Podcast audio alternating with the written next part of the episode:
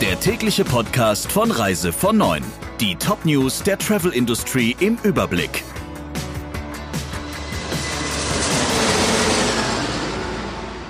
Mein Name ist Ursula Lampe. Schönen guten Morgen. Investor Sami Saviris übernimmt die Mehrheit an FTI. Nachdem das Bundeskartellamt die Mehrheitsbeteiligung genehmigt hat, hält der ägyptische Projekt- und Hotelentwickler 75,1 Prozent der Anteile am Unternehmen. Der Deal beinhaltet eine Kapitalerhöhung, das Management soll unverändert bleiben. Saviris war im Oktober 2014 bei der FTI Group eingestiegen und hielt bis dato 33,66 Prozent an dem Touristikunternehmen. Die Mehrheitsverschiebung zugunsten des ägyptischen Unternehmers geht einher mit einer Erhöhung des Eigenkapitals. Das gemeinsam mit Saviris erarbeitete Finanzierungspaket wird durch staatliche Garantien unterstützt. Für die Unterstützung durch den Bund, die Länder Bayern, Thüringen und Berlin sowie die Hausbanken war das finanzielle Engagement des Investors offenbar Voraussetzung. In den USA entlässt Royal Caribbean Cruises rund 1300 Mitarbeiter. Das ist ein Viertel der Stammbelegschaft. Zuvor waren bereits zahlreiche Verträge von Crewmitgliedern vorzeitig beendet worden.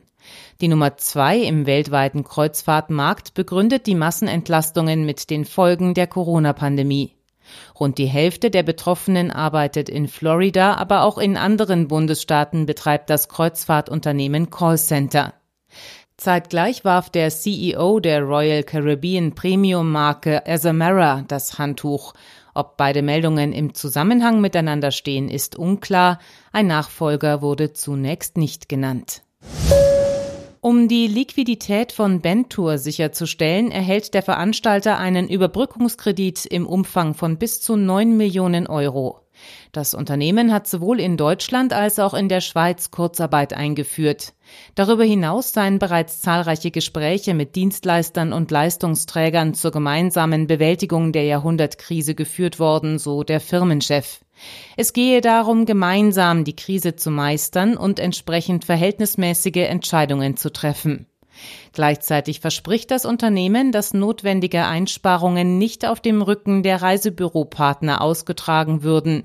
Bereits ausgezahlte Provisionen habe Bentour von den Vertriebspartnern nicht zurückgefordert. Die globale Vertriebsplattform für Tagungsräume und Event-Locations Mice Access ist zahlungsunfähig. Schuld, so die Geschäftsführung, sei die Corona-Krise. Erst im vergangenen Jahr wurde das Unternehmen restrukturiert, doch in der aktuell wirtschaftlich schwierigen Situation fehle es an Reserven, heißt es. Über die Plattform sind 25.000 Gruppen und Tagungshotels sowie Event- und Meeting-Locations buchbar. Noch in den ersten beiden Monaten des aktuellen Geschäftsjahrs sei MySuccess profitabel gewesen, dann kam die Corona-Krise. Gestern nun wurde der Antrag auf Eröffnung eines Insolvenzverfahrens gestellt. In der Chefetage hofft man auf eine Sanierung und die Fortsetzung des Geschäftsbetriebs. Über sechs Millionen Besucher in Feierlaune auf dem Münchner Oktoberfest. Das kann sich Bayerns Ministerpräsident Söder angesichts der Corona-Krise nicht wirklich vorstellen. Er sieht das größte Volksfest der Welt daher auf der Kippe. Die finale Entscheidung sei aber noch nicht getroffen worden, sagte er dem Bayerischen Rundfunk. In den kommenden beiden Wochen wolle er zusammen mit Münchens Oberbürgermeister Reiter darüber beraten und entscheiden. Geplant wäre die Eröffnung des 187. Münchner Oktoberfestes am 19. September. Der Reise von Neuen Podcast in Kooperation mit Radio Tourism. Mehr News aus der Travel Industry finden Sie auf reisevon und in unserem täglichen kostenlosen Newsletter.